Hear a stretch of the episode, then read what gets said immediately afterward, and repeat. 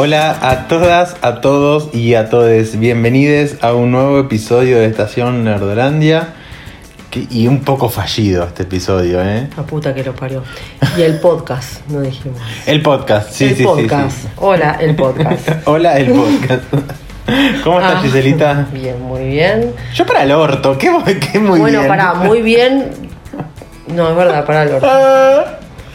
Nos cerraron los cines de nuevo, chiques. Eh, no, nos No queremos pudimos ver morir. nada. Vimos unas películas de mierda. Yo tenía una sección bastante importante para armar con una película de mierda que fue la primera que fui a ver. Ah, no, la segunda. La segunda, la primera la vimos Ah, juntos. no, Sí, también una película de mierda que ya lo hablamos. Pero la verdad que había como paquete de películas de mierda como para ir a ver. Sí. Mierda. Toda una mierda. Toda una toda mierda. Toda una mierda. Yo espero que esto sea realmente 14 días, como es la primera cuarentena. Esta es como la segunda parte. Es como la, la segunda versión o la segunda temporada de la Sí. cuarentena. No, uno que faltan un par de actores. Por favor.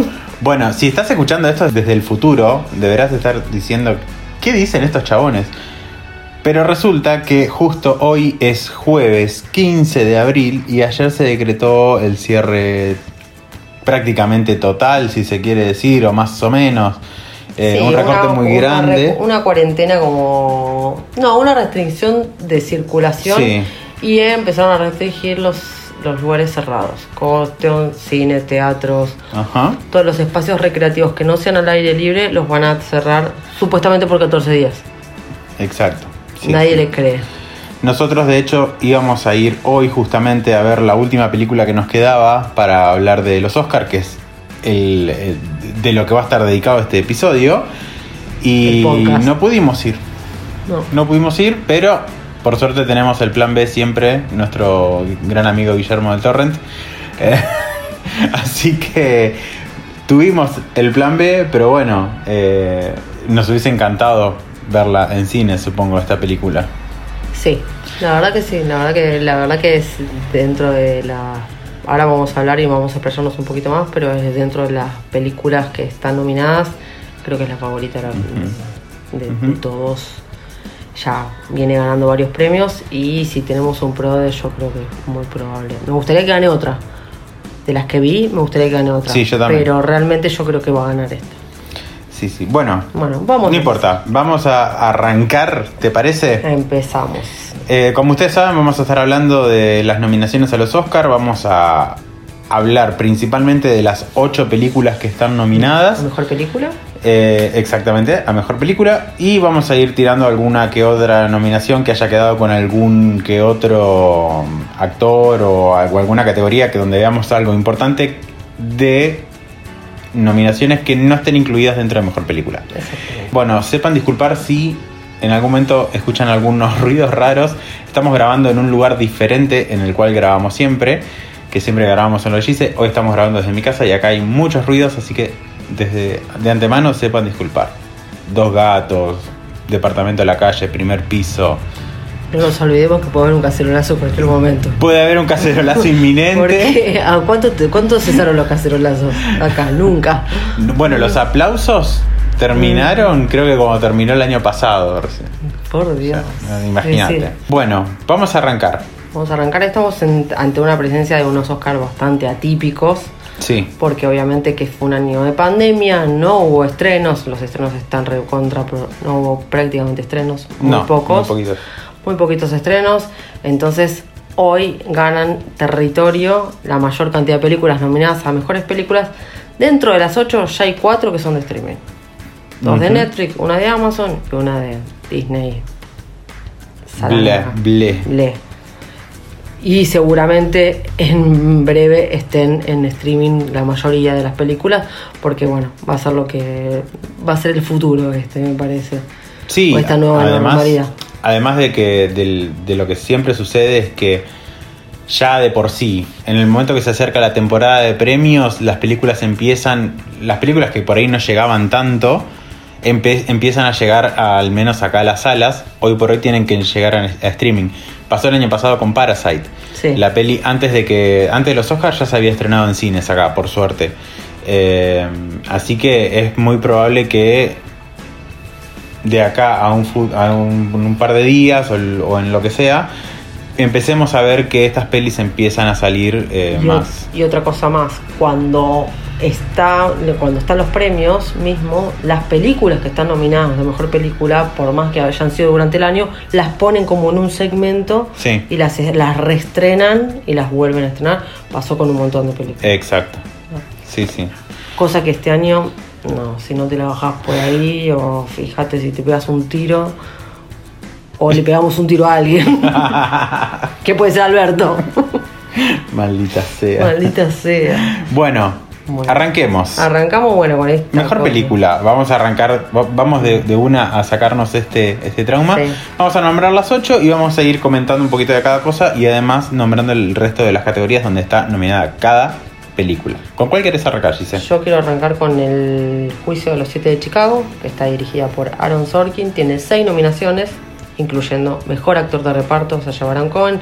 Esto es mu- mucha réplica de lo que se vivió en los, en los Golden Globes. Lo- Golden Globe, sí. Sí, tanto las películas como las nominaciones de los, de los actores. Bueno, obviamente Sacha Baron Cohen, mejor guion, mejor montaje, mejor fotografía, mejor canción original, son las seis nominaciones, obviamente mejor película. Es una película que está basada en los hechos reales de la detención de los siete activistas en el año 1968. La película es una película dramática, es un thriller judicial, de la mano de, para mí, el mejor guionista es brillante. Los diálogos de esa película son brillantes. Más allá de las actuaciones, bueno, que Sasha para mí es impecable. Llegas a odiar al juez. O sea, lo- los desarrollos de los personajes me parecieron geniales. Pero ahora te voy a dejar a vos a ver qué opinaste. Porque yo mí- ya tuve un especial de esta película. sí, sí, sí, sí. Así que te voy a dejar a vos a ver qué. Exacto. A mí me generó mucha impotencia el, el hecho de, de- de ver lo, lo que sucedía con estas personas y cómo los mal que las juzgaban, o sea, y nada, es, es como que te dan ganas de, de romper todo y, y sí. Creo que directamente ese juez es uno de los mejores villanos del cine que he visto. Totalmente. que he visto en los Ponémelo en Marvel. sí. Ponémelo en una película de Marvel, a veces que ca- careció de villanos, pero sí, sí, la verdad que lo queríamos. En un momento de sí, sí, yo creo que lo que me generó es ganas de querer matarlo. Sí, total. Pues sí, mira que soy una persona súper pacífica, pero no fue el caso. La realidad es que, que te genera eso. Bueno, el capítulo que vimos de Falcon and the Winter Soldier el otro día eh, se llamaba justamente Los estamos mirando, que es el himno que canta. Eh, todo el mundo está mirando, sí. The whole world is watching. Sí. todo el mundo está mirando, que justamente es el himno que cantan en la película. Exacto, porque era justamente, bueno, coincidiendo con toda la guerra de Vietnam y demás. Eh, Y la represión policial, ¿no? Sí. Y aparte cosas que están sucediendo, porque vamos a ver en las nominaciones cosas que se repiten y cosas que siguen sucediendo en Estados Unidos. a mí, puntualmente, lo que me pasó es que me costaba mucho meterme en la historia porque, si bien está basada en un caso real, eh, veía que, que estaban en juicio, pero no entendía por qué y cómo habían llegado a todo eso. Y como yo no estaba tan interiorizado, me hubiese gustado ver cómo había sucedido todo. Y después de última que se guarden algunos detalles como para así decirlos en la parte del juicio. Pero a mí puntualmente me pasó eso, como que me, perdía bastante eh, el hecho de la historia. Sin embargo, me pareció que fue súper dinámico como estaba contado, que tiene momentos de humor que, que son como sumamente inteligentes. eh, y la verdad que en ese sentido me gustó mucho, pero no es una de mis pelis favoritas de todas formas. Eh, pero bueno, nada, eso es lo que tengo que, con, con- como para criticarle. ¿Cómo fue? O sea, criticarle en realidad que esto es muy subjetivo, ¿no? Que cómo está contada la historia a mí no me llegó tanto. Si hubiese estado contada un poco diferente, tal vez me hubiese resultado más atractivo. Sí, es algo que también le criticaron porque obviamente que el director es Aaron Sorkin y lo que, lo que se destaca a él es en hacer guiones, no tanto películas. O sea, hizo películas que estuvieron nominadas como, como ¿cómo se llama? En Facebook. eh, Claro, el- la red social es una Pero película de David Fincher y está, está escrita por él y es un tremendo peliculón. no, pero es- Eh, el guion es de Aaron Sorkin. sí, sí, Sí, sí, David. Fincher es el director. Pero bueno, pasemos a la siguiente película. ¿Qué tenés, Gise? The Father. The Father. Qué dramón de Father, ¿no? La puta madre, la puta madre. Yo ese tipo de películas me las tengo prohibidas para verlas, pero bueno, porque me toca bastante de cerca lo- las enfermedades mentales y las demencias en realidad, entonces es como que evito verlas, pero bueno, la quería ver, es un espectáculo, los diálogos y ver dos excelentes actores, la verdad que esto... A mí, en un principio, logró confundirme un poco porque digo, pará, ¿qué estoy viendo? ¿Cómo está pasando esto? Hasta que te das cuenta que está visto todo desde la perspectiva perdón, de este hombre, eh, que es una persona que tiene Alzheimer. Entonces, En realidad este, no, no, no, no llegan a decir no, bueno, pero, pero se sobreentiende.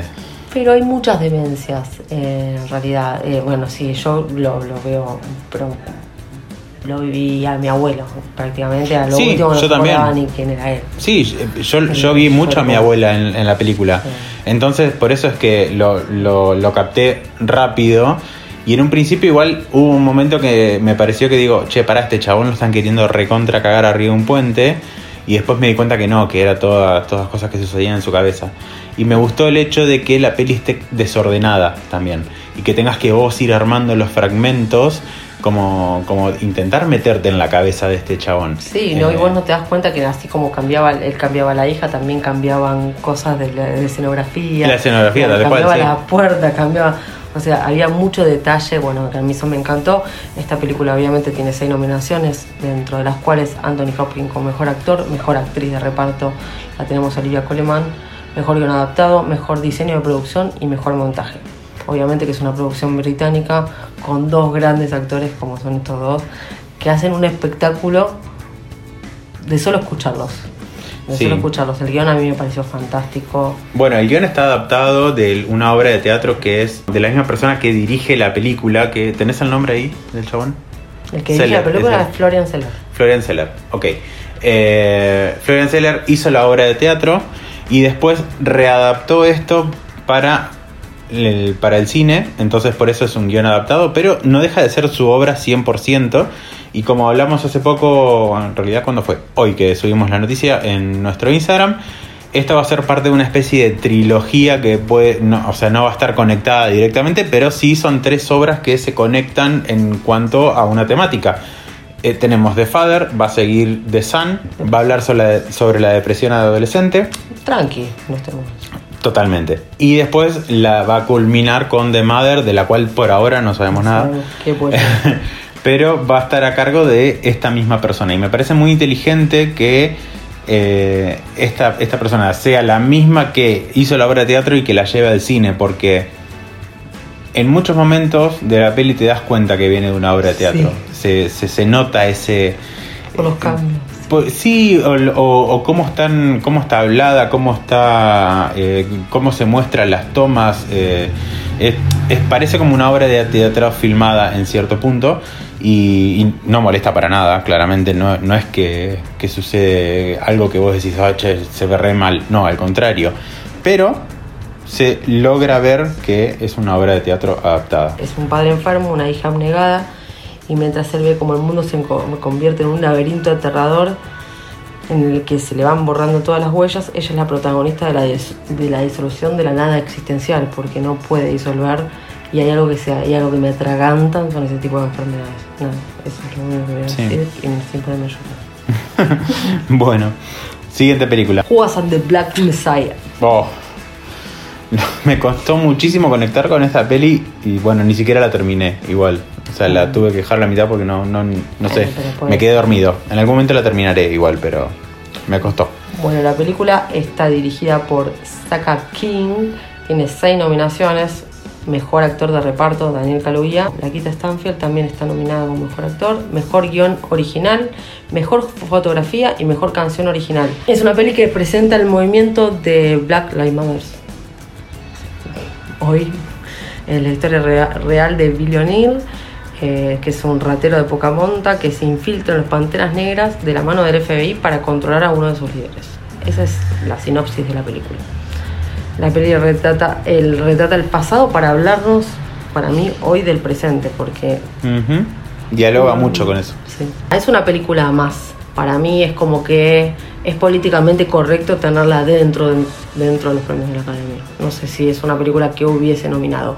Sí, obviamente que está destacadísimo Daniel Kaluuya como actor y creo que ganó el BAFTA Mejor Actor, eh, pero no sé si mm, la pondría como... Para mí es una película más.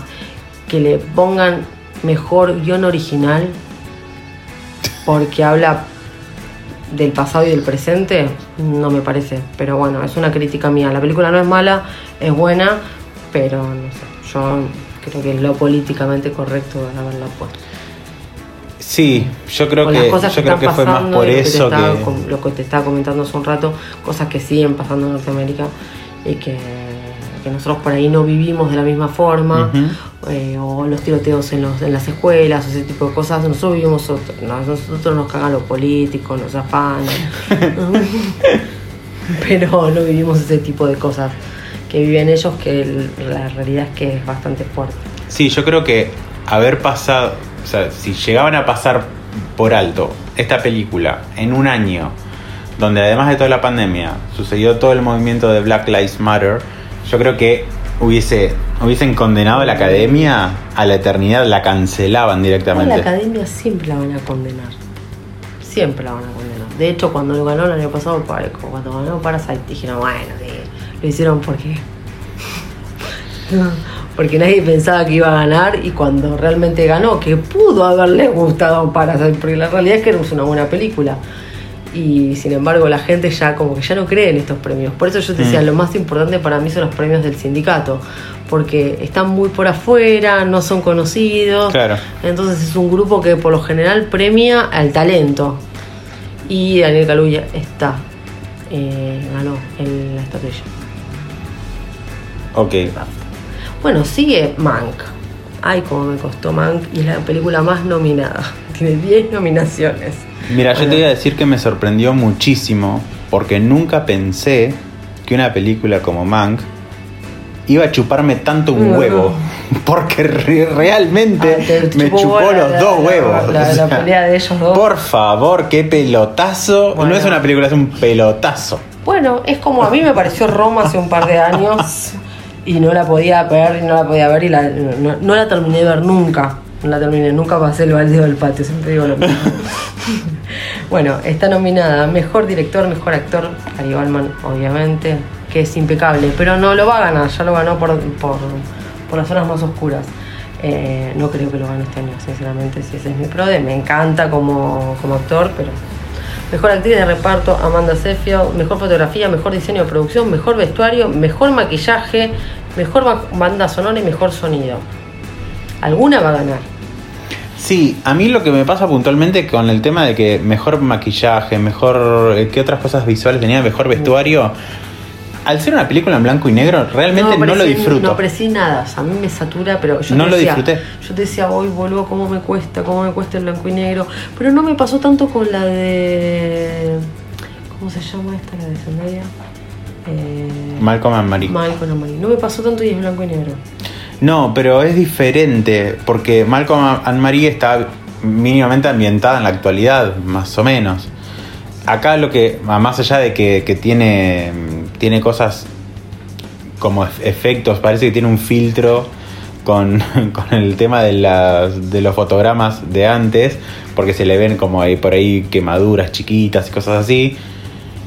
Está bien, todo eso lo, lo entendí, pero me, me generaba como, como, no sé, como que al mismo tiempo como que me quería meter adentro de la película y me terminaba alejando. Porque al mismo tiempo de que vos ves, no sé, el fotograma quemado, estás viendo todo en recontra HD, ¿entendés? Porque le ves la, peluca perfecta. Y no sé si, si me termina de llegar si es por ese lado, ¿entendés? Eh, y lo que te decía, tanto maquillaje, peinado, vestuario, realmente no lo aprecié. Yo no lo logré apreciar en una película en blanco y negro. Mildis. No, mirá Mil que dis. puse ya. Eh, ya había puesto lo siguiente. Bueno, el maestro del thriller contemporáneo, que es David Fisher, de la mano de Netflix. Esto sería un verso libre dentro de la carrera del director. Eh, son esas películas que la gente olvida pronto. la cual puede ser injusto dentro de lo que es el cine clásico, pero para mí el cine clásico es cine clásico. Esto es como que querer hacer una versión del cine clásico Y ya Sí. tenés el cine clásico, entonces, o sea, querer remontarte eso, sí, la temática es una es un mordaz y cínico retrato de los tejes y manejes tóxicos cruzados de la industria cinematográfica, el poder mediático, la política norteamericana tan perversa como la conocemos, o sea, no hay mucho más. Por eso no me pareció una gran película. Sí, si bien es la, es la- verla. es la más nominada, no significa que sea la que vaya a ganar más cosas, porque ya sabemos cómo es la academia para estas cosas. Pero yo no sé, puede llegar a ganar Mank una puede, va, qué sé yo, puede llegar a ganar. No sé, no sé. Puede llegar a ganar, me, me- me cortaría la, la cachola. Me la pego con la gotita. Eh, seguimos. Y Dale. bueno, ahí viene Minari, la historia de mi familia, de Lick Isaac Young. Tiene seis nominaciones. Mejor actor está Steven Young, de The Walking Dead. Mejor director, mejor actriz de reparto, mejor guion original, mejor banda sonora. Esta es de la productora A24, es el responsable de la cinta. Eh, está protagonizada por, por actores de origen coreano. Ay, me suena la rodilla, soy una vieja. Hablan de su lengua materna, pero el relato es 100% norteamericano. Claro, es, es una película del sueño americano eh, llevado justamente al suelo americano. A mí esta me gustó mucho. La verdad que pensé que me iba a costar empatizar con los personajes, pero no empaticé súper bien. Eh, me dio mucha pena la abuelita, pobre. Eh, pero es muy tierna, es muy tierna. Eh, pero sí, igual me, me- me gustó la peli. Me entretuvo Sí. bastante, se me pasó rápido. No, o sea, no- es como que es muy correcta en ese sentido. Eh, No es una buena película. ¿eh? sí, es una, es una muy buena peli. Lo que yo le decía a Gise, teniendo el antecedente de que el año pasado ganó Parasite como diciendo una película coreana, este año no le van a volver a dar el Oscar a una para mí no película tiene nada que coreana. ver con Parasite. No tiene nada No, que no, ver no, la, pero digo- la película en sí. Pero digo que, ver, que dos pero- años seguidos le den a dos películas coreanas sería pedo, rarísimo, por eso. pedo. No, pero la película para mí está, para mí la película está buena. O sea, te cuenta una historia de unos inmigrantes de los años 80, o sea, todo lo que les cuesta y todo el, el sueño americano. Claro. El sueño americano. Eh, es digna de verla. Para mí, de dentro de las que están. O sea, de hecho, vimos todas. Las ocho Vimos todas, las sí. vimos todas. Eh, pero me parece que es una de las que está ahí como en mi podio. Es más, iba a ser trampa y dije, no, esta película no la voy a ver. Como que no me copó la sinopsis y qué sé yo. Y después, o sea, dije, bueno, a ver. Y me terminó sorprendiendo. Quizás hasta por eso la aprecié de otra manera. Ujú. Bueno, sigamos. Nomadland. Nomadland. Nomadland. O como la traducen como Tierra Nómade. pero para mí es más, bueno, Bueno, esta es justamente la peli que acabamos Acabamos de ver. nosotros ahora, que íbamos a ver en el cine y no pudimos, pero bueno. Eh, me gustó. Ah, a mí Me también gustó. me gustó. Bueno, de las dentro de las seis nominaciones tiene mejor actriz que es Frances McDowell. Me encantaría que lo gane porque me pareció fantástica esa mujer. Es muy buena. Y es eh, mejor actriz, no, mejor actriz de reparto. Mejor directora, que esa me la sube, pero de una manera. Chloe Zhao. Chloe Zhao, pues me la sube porque va a dirigir Los Eternos. Vos seguís manejándote sola con los Eternos, porque sinceramente de aquí a que Ni la podamos ver. tráiler. No importa, pero la quiero ver. Mejor guion adaptado, eh, mejor montaje, mejor fotografía. Fotografía. La fotografía de esta peli es tremenda. No, la última, la, la parte del, de- del cielo, los árboles. Tiene muchísima naturaleza, Sí, porque muchísimo. ahí vamos a ver un recorrido muy grande a través de, de suelo estadounidense. Nunca aclaran específicamente en dónde están, o sea, No. como que te tiran un par de pistas. El que no conoce Norteamérica Claro. de punta a punta, o sea, que no recorrió esos lugares, no tiene la más puta idea y nosotros tiramos, che, pueden estar acá, pueden estar acá. Eh, el guiño que tiraron, que lo encontró Seba en la película, que fue brillante ese guiño. Ahí, claro, la película transcurre en 2012 y en un momento ella pasa por un cine, están proyectando Avengers, de Avengers. Y fue genial, fue, Fue genial haber visto el guiño de, de Avengers. Esta película de hecho es de Searchlight Pictures, que era antes Fox Searchlight, por ende, hoy por hoy es eh, distribuida por, por Disney, entonces está todo dentro de la misma compañía. Eh, más adelante igual les vamos a hablar dónde pueden ver o encontrar ciertas pelis y demás, pero lo vamos a hablar después cuando terminemos. Eh, pero sí, fue un guiño dentro de su misma Ay, qué compañía. lindo. ¿Cómo lo encontraste? Yo justo me di vuelta y me dice, ¿viste eso de Avenger? No, me lo perdí. Igual no sé si lo hubiese visto. Porque estaba muy concentrada en la película. Para mí es la que más se ajusta al perfil votable de la academia de esta. Por Sí, todo. sí, sí, sí. De hecho fue la favorita en, en cuantos premios, en todas. Exacto. En todos los En premios. Globos de Oro ganó Mejor Película. Mejor Directora también viene ganando. Y en los BAFTA lo mismo, ganó cuatro premios, pero los cuatro premios fueron los Mejor Guión, Mejor Directora, eh, Mejor. Película y Mejor Actriz. O sea, o sea ganó los mejores, los más- o lo más importante. Sí, sí. Pero, a ver, lo que me- más me quedó de la peli es todo el tema este de, de la enseñanza que deja y todo el tema del, de- del duelo por el cual está pasando ella, porque ella pierde a su marido y tiene que, que irse de donde está viviendo por otras cuestiones, no, no necesariamente por la muerte de su marido. Y es como que todo eso la atropella de tal forma que ella termina viviendo en esta vida nómade. Pero aprendes un montón de la cultura de, de esta comunidad y, y cómo se ayudan entre ellos y cómo, cómo ves que viajan de un lado al otro, cómo se comunican. Hay una, una, Sí, una igualmente lo que yo te decía antes, lo mismo. O sea, eh, no es lo mismo la gente, por ejemplo, acá. No, obvio, obvio. de- acá No, pero, no, pero es diferente porque no son homeless ellos, ¿eh? Ellos son no- nómades justamente. Sí, bueno, eran nómadas. Para mí, para mí la traducción nómadan es como un tierra, bueno, tierra se entiende como que es tierra, pero me parece que es una mujer nómada lo que te muestra la película. Claro, pero digo, hay, un, hay toda una comunidad atrás sí, de eso. sí, y hay lo todo... vas viendo.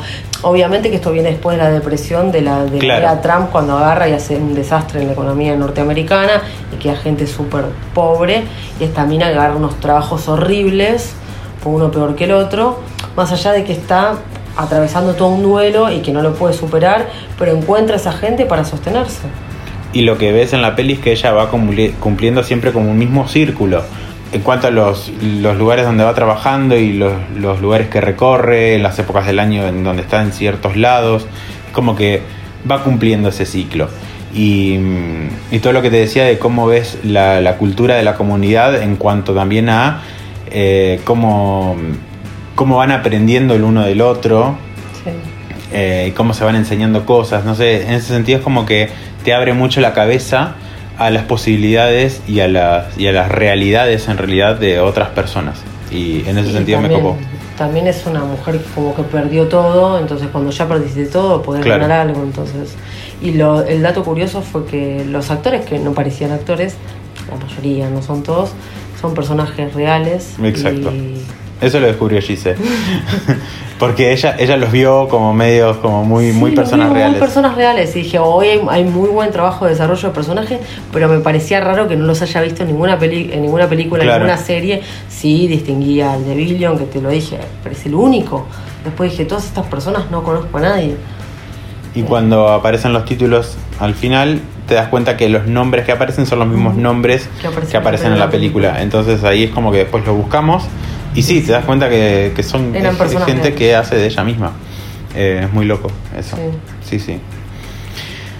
¿Quieres seguir Oh, bueno. con la que sigue? Ay, la película que viene ahora es una película que a mí personalmente me encantó y me encantaría que gane, que es Sound of Metal. Sound of Metal, Metal. exacto, protagonizada por Riz Ahmed. Eh, qué, qué buena Tienes- peli. Qué buena peli. peli. Tiene seis nominaciones: mejor actor de reparto Riz Ahmed, mejor sonido. Que si no gana mejor sonido, yo prendería fuego toda la academia. Sí, mejor sonido yo creo que es cantadísimo, una de las que, que Para más, mí me encantaría que puede llegar a ganen. ganar seguro. Porque aparte el recurso que usan de la falta del mismo para, para transmitir al espectador me pareció algo brillante. Riz Ahmed para mí es un personaje, me encantaría que se lo gane. Sinceramente me encantó el desarrollo. Mejor guion original, mejor montaje, mejor eh, actor de reparto. Paul Paul Racy, sí, que es, un, es una persona que, bueno, ahora igual vamos a hablar de qué se trata la peli un poquito, pero eh, Paul Racy es un actor que es sordo originalmente. Bueno, es el primer largometraje de ficción. Una de las mejores películas del año pasado. Pasó desapercibida por Amazon. Nadie la promocionó. Yo no lo puedo creer. Básicamente lo que pasa en la peli es que él toca en una banda, es baterista, su novia es cantante dentro de esta banda y de un día para el otro pierde la audición. No, pero no pierde, la, pierde un porcentaje El- de la sí, creo que el 85%, una cosa así. Le o queda sea, el 20 y el 30 del otro, ponele. O sea, Pero le dicen sí. que no tiene que estar alejarse del ruido y el tipo sigue, sigue, Sigue, sigue, sí. sigue, sigue, porque diciendo, bueno, la dejaba en- Entonces tiene dos opciones, o va por un implante o se acostumbra a vivir como una persona sorda y aprendiendo, Aprendiendo. un montón de cosas nuevas. Vamos a ir viendo por dónde te lleva la peli. A mí lo que me gustó es que el chabón en algún momento va a esta comunidad donde hay gente sorda y empieza a aprender con ellos.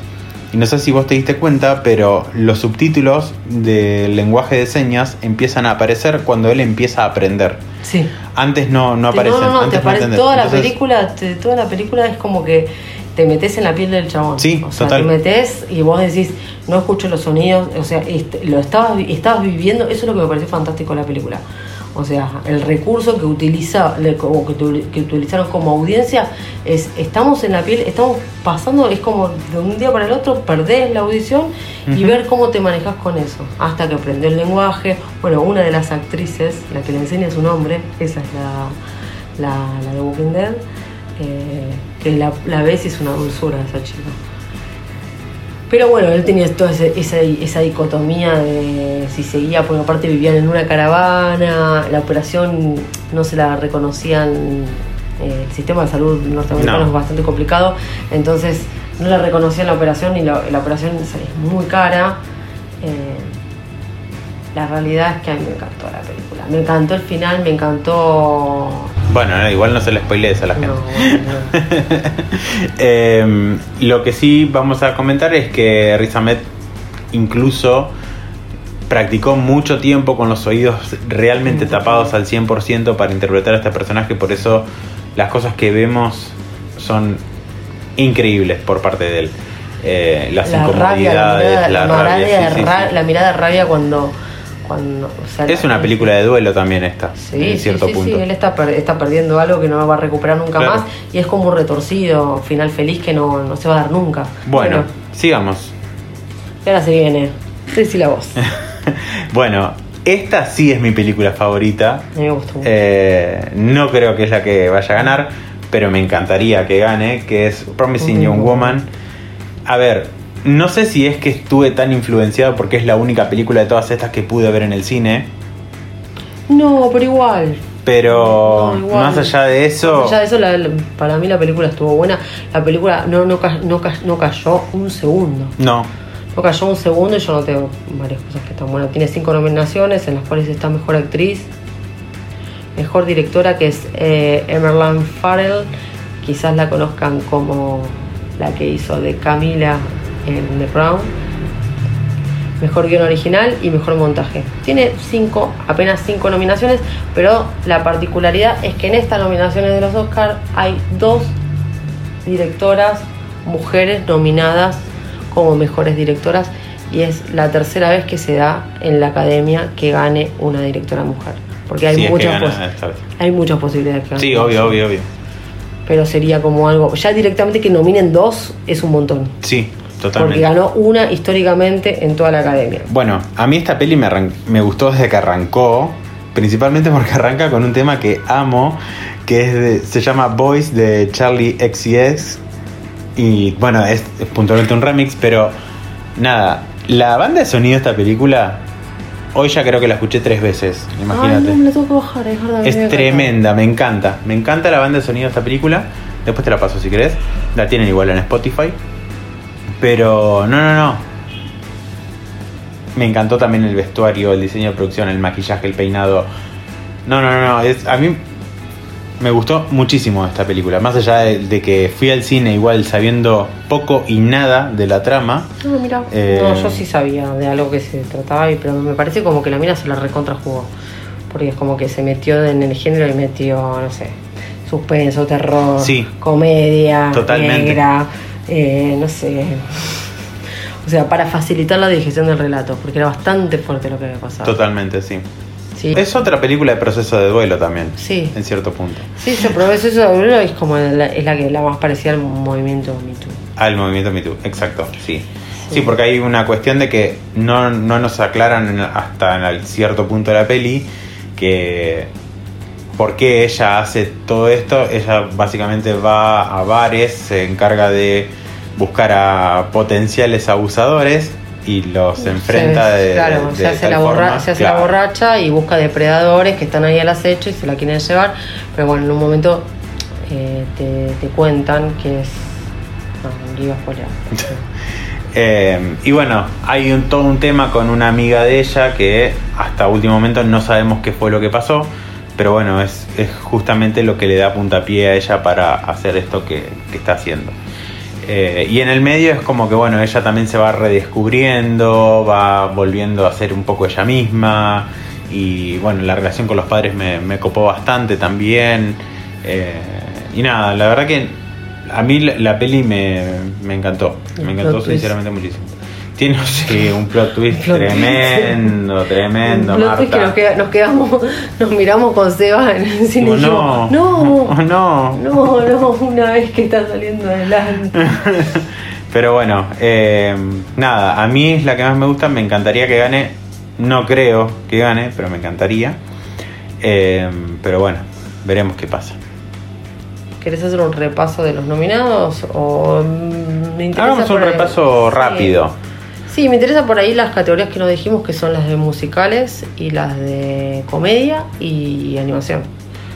Vamos a hacer un repasito, así, por ejemplo, en mejores efectos visuales está Love and Monsters, que es una peli que a mí me encantó, Sí, que, ahora la tienen para ver en Netflix. Eh, The Midnight Sky, que es de Netflix, Mulan de Disney, The One and Only Ivan, que es de Disney también, y Tenet, que en efectos visuales Tenet yo creo que se- si no se la lleva, Ganó los BAFTA.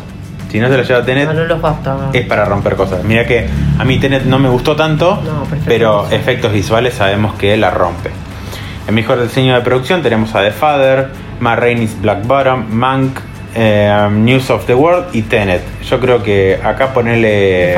Mank, no, yo creo que Mank se la porre podría llevar, Sí, porque el diseño de producción que tiene a Mank en general se va a es muy a bueno. mí me gustó más el de The Father, es lo que vos decís.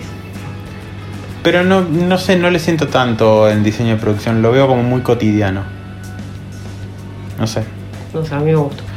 Mejor canción original, no sé, no escuché ninguna de todas estas, creo. ¿La de Soul tampoco? Eh, ¿Está? ahí está de Soul, no, no hay ninguna de Soul. No, no está. No. Ah, bueno, en los, Glo- en los Golden Globe estaba. Ujú.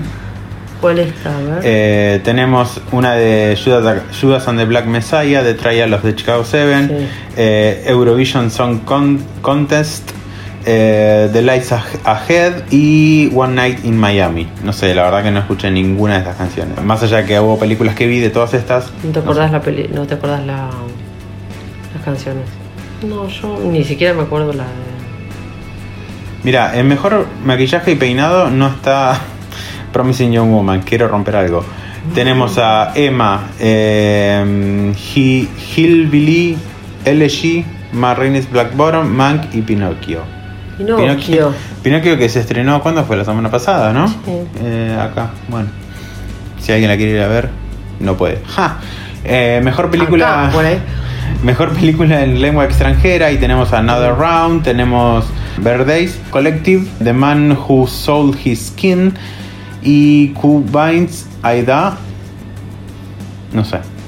Bueno, en mejor edición tenemos The Father, Nomadland, Promising Young Woman, Son of Metal y The Trial of the Chicago Seven. O sea, cinco que están nominadas a mejor película. La verdad que la edición de The Father es todo.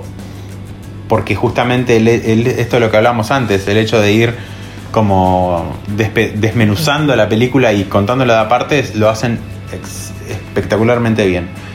Mejor corto documental, no creo que a nadie le interese. Mejor documental, menos. Eh, mejor director, acá tenemos a Thomas eh, Win- Winterberg por Another Round. Tenemos a David Fincher por Mank. Lee Isaac Jung por Minari. Chloe Zhao por Nomadland. Y Emerald Fennel por, Promising Young Woman. Pero va a ganar. Pero igual están las dos mujeres en una categoría de ¿Por qué? ¿Quién decís que gana vos acá? Chao. Chloe Zhao. Chloe Sao. Ok. Chloe. Le- porque le dije chao. No sé. No sé. Chao. Me encantaría saberlo igual. Eh, mejor fotografía tenemos a Judas, Judas and the Black Messiah, Mank, News of the World, Nomadland y The Trial of the Chicago 7. Tendré que ganar eh, la de Nomadland. A mí la fotografía que más me gustó de las que vi acá fue Nomadland. No vi News of the World de todas formas, así que no sé, pero creo que es una peli que también va como mucho a estos temas, a estos lugares así de, Estados Unidos, pero bueno, la fotografía de Nomadland es simplemente preciosa. Eh, en mejor actriz tenemos a Viola Davis por Ma Rainey's Black Bottom, a Andrea Day por The, The United States versus Billie Holiday, Sí, whatever. no Vanessa. Kirby por Pieces of the Woman, Frances McDormand por de Nomadland y Karen. Mulligan por Promising Young Woman. Eh, Vanessa Kirby me encantó. Pero me parece que Frances McDowell la rompe. En mejor actor tenemos a Riz Ahmed, a Chadwick Boseman, a Anthony Hopkins, a Gary Oldman y a Steven Yeun. Bueno, por las Bueno, que acá tengo como hablando. sentimientos muy encontrados, porque Chadwick, yo creo que la academia puede llegar a premiarlo post-mortem, que no sería justo.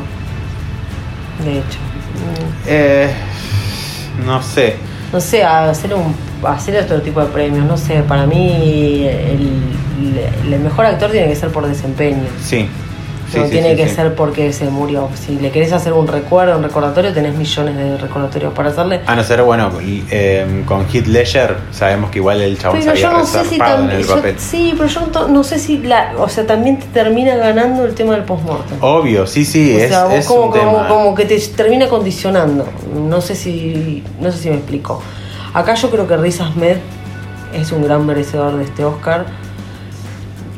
Amo a Anthony Hopkins, me encantó Anthony Hopkins, me encanta, me deleita verlo actuar. Aparte dije, este tipo vio esta, o sea, vio el guion y dijo quiero hacer esta película porque viste siempre se queja que hace películas de mierda. Bueno, eh, porque es uno de los viejos. De hecho, el, Fíjate, el de- personaje se llama Anthony por Sí. él. Se llama Fíjate de, fíjate de Niro y Pacino lo que están haciendo, hacen pelotudeces. O sea, él sigue haciendo, dentro de todo, papeles dignos.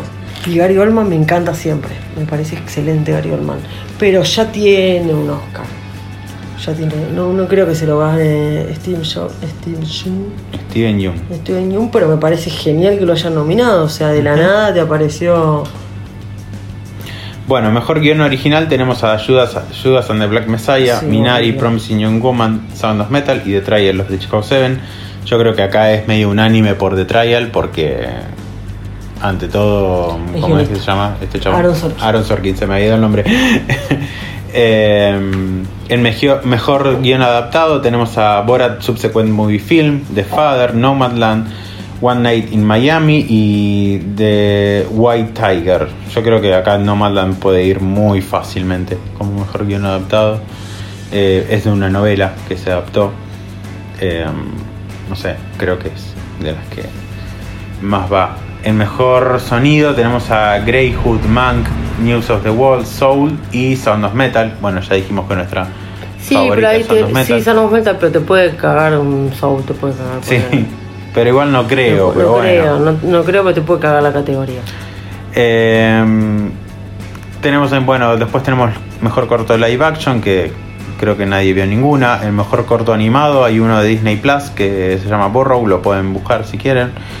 Eh, mejor banda de sonido original, tenemos a The Five Bloods, tenemos a Mank, Minari, No, News esta of the sí World canta y Soul. Acá, sí, Sí, Soul es. Sí, por aparte ya la había ganado. Yo cre- creo que la ganó en los dos. Creo que lo ganó en los Golden Globe y en los BAFTA los ganó. Ujú. Ambas, porque me parece que todo, todo el resto es olvidable. En mejor diseño de vestuario, voy a romper todo. No está. Tenemos Emma, Mulan. Tenemos Mank, Marrinis Blackburn, Mulan y Pinocho. Voy a romper todo. todo. Todo. ¿Cómo es que no está Promising Young Woman acá? Bueno, mejor actriz de Voy a romper todo mal. Mejor actriz de reparto, me estoy, me estoy sorprendiendo a mí misma. Porque por la misma actuación en los Razzie y Glenn Close tienen la peor Sí, actuación. sí, sí, sí. Sí, sí, se llevó, la, se llevó las dos. No, todavía no se lo llevó. Bueno, bueno, o sea, quise decir Pero las los Razzie está, está nominada por lo menos. O sea, gente, pónganse de acuerdo. Bueno, mejor actriz de reparto está entonces María Bakalova por Borat Subsequent Movie Film, Glenn Close por Hi- Hibili LG, que película de mierda para nombrar. Olivia Colman. Olivia Colman por The Father, Amanda Seinfeld por Mank y Jung Young Jung Jung por. Minari. La mina esta igual a mí me encantó la de Sí, Minari. sí, sí, sí. Eh, Amanda también, Amanda me gusta. Amanda me chupó un huevo en la película, yo la adoro. en esta película me chupó un Me huevo, ¿qué chupó que te diga? Amanda, pero no, me- eh, o sea, Uno me lo chupó la película, el otro me lo chupó ella. eh, Olivia Colman. Es Coleman, no Coleman. Ah, ¿Dónde le ves la E? Bueno, no veo Mejor eso. actor, a- actros. Mejor actor de reparto tenemos a Sasha Baron Cohen por The Trial of the Chicago 7, a Daniel Kaluuya por Judas and the Black Messiah, eh, Leslie Odom Jr. por One Night in Miami, Paul Rassi por Sound of Metal y Lakeith Steinfield por Judas and the Black Messiah. Acá lo ganó Caluya. Es muy probable que sea Kaluuya. eh, igual a mí me gustó más Sasha. ¿Qué crees? Sí, pero en los, en los Golden Globe lo ganó Sasha. Es muy, es- va a estar muy peleadito. No están muy peleados. Pero los BAFTA, que son unos premios bastante de mierda. Y bueno, entonces vos, ¿cuál decís que va a ganar? ¿La de mejor película? Sí. Para mí va a ganar Nomadland, pero me encantaría que gane Promising Young Woman. Para mí va a ganar No Malan, pero me gustaría que me encantaría que gane esa o no, metal. Bueno, tenemos, al menos coincidimos en. Sí. Eh, vamos a decirles dónde pueden ir viendo Sí. estas pelis. Eh, Nomadland se iba a estrenar hoy 15 de, mm, de abril en Buenos Aires, pero la distribuidora decidió no estrenarla. Sí se va a estrenar en otras partes de Argentina, en otros cines donde sí esté abierto, como por ejemplo en Córdoba o en Santa Fe. Eh, así que va a estar ahí. Sabemos Se que aparte... cagaron en el DNU. Sí, sabemos que a partir del 30 de abril va a estar disponible en Disney Plus en España, así que es muy probable que en algún momento llegue acá. No sé si va a llegar con Star en junio o la vamos a ver un poquito antes, pero que se saque por ahí que va a andar. Los que se saben sacar la VPN de otros países. También. También. Si no, To- todas las pueden buscar por ahí, igual, Por ahí. no se preocupen. Igual acá lo podemos decir que no van a. Sí, no, obvio, Sí. obvio. Las que tienen sí para ver en streaming son Mank y The Trial of the Chicago 7 en Netflix y The Sound of Metal en Amazon Prime Video. Después, bueno, Promising Young Woman se estrenó hace un par de semanas. Por ahí quizás la ver. vieron, la, la pudimos ver. Hermosa Venganza le pusieron. Sí, Hermosa título del Venganza. orto. Eh, Minari iba a estrenarse la semana que viene. Lamentablemente no, va a llegar. va a llegar. Eh, y bueno, después, o sea que tanto Minari, The Father, Nomadland ahora, si es que no la encuentran, eh, y Promising Young Woman, si es que no la vieron, la van a tener que buscar por ahí. Bueno, y si esto llega a terminar realmente el 30 y siendo la fecha de los Oscars el domingo 25, yo creo que las meten todas, meten las ocho películas de vuelta en cartelera. No sé si todas. Para mí las bueno, meten todas, porque siempre lo hicieron. Puede ser. Yo creo que sí. Dije lo de The Father que se iba a estrenar y al final no se estrenó. No. No, Minari. The Father iba a estrenarse Sí. también el 15, o sea, hoy, Hoy. pero al- a último momento No, ya dijeron sí. que no, no, De hecho, nosotros la pusimos como uno de los estrenos, Sí. pero a último momento igual decidieron no estrenarla, así que no. O sea, no, no fue por algo, por una cuestión puntual de territorio, sino que directamente no se estrenó en Argentina. Em, la verdad que nos recagaron porque nosotros teníamos algo muy copado pr- programado para la semana que viene y lo vamos a tener que hacer de forma diferente. Pero para que sepan, nuestro próximo episodio, que va a ser video seguramente, no sabemos si va a ser video o podcast, eh, va a ser sobre Mortal Kombat. La idea era justamente que tirar acá una consigna para que interactúen con nuestro Instagram y poder ir con nosotros totalmente invitados a ver una película. No va a poder ser por ahora, vamos a tener que esperar hasta que los cines vuelvan a abrir. Gracias Alberto. Y nada, nos quedará llorar. Queda llorar y esperar que supuestamente termine esto a los 14 días. Ponele. Antes de irme, igual quiero recomendarles una peli que, que está por ahí para bajar, pero yo la vi justamente en el cine, que se llama Freaky, me encantó. Vos la viste también. Sí. Eh, nada, me pareció como una peli muy, muy divertida. Es como una comedia con tintes de slasher, muy parecida a Feliz Día de tu Muerte. De hecho, es de los mismos creadores, es de Blumhouse. Eh, nada, pero es una, una minita que intercambia el cuerpo con el asesino. O sea, como asesino que- serial, pero el sí. asesino serial es un actor cómico. Él es Vince Vaughn o algo así se debe pronunciar, no sé, y ella es Catherine Newton, que va a ser la próxima hija de Ant-Man. Eh, pero nada, es muy divertida, búscanla y, se, van a entretener. No sé si te vas a cagar de la risa, pero la película la verdad que se lleva muy bien. Tiene momentos súper súper tensos. Sí, sí, sí, sí, sí. O sea, a mí lo que me sorprendió es que todo el principio es súper tenso hasta que se cambia, por todo lo que ves en el trailer vos decís, bueno, ¿en qué momento llega la parte que me distiende? Pero bueno, era una recomendación rápida que les quería hacer. Eh, creo que nada más por hoy. Bueno, tenemos una gata que se está metiendo en la grabación. Creo que nada más por hoy. Nos estaremos viendo, escuchando la próxima. No sabemos cuándo. Gisela, ¿dónde pueden ver nuestros videos, escuchar nuestros podcasts y todas esas cosas lindas? En YouTube, en Spotify como Estación Nerdolandia. Perfecto. Redes sociales. Nos encuentran como Estación Nerdolandia en Instagram, en TikTok y eh, dijeron, dijeron Twitch por ahí, pero no sé en qué quedó eso. Misterio. Ya va a salir. En algún momento. Y ahí nos encuentran como Estación de Nerdolandia, creo que lo dije o no, no sé. Y en Twitter como e-nerdolandia. Chiques, eh, sean felices y tomen agüita. Que les sea leve esto, estos días de, de cuarentena nuevamente. Besitos. Bye bye.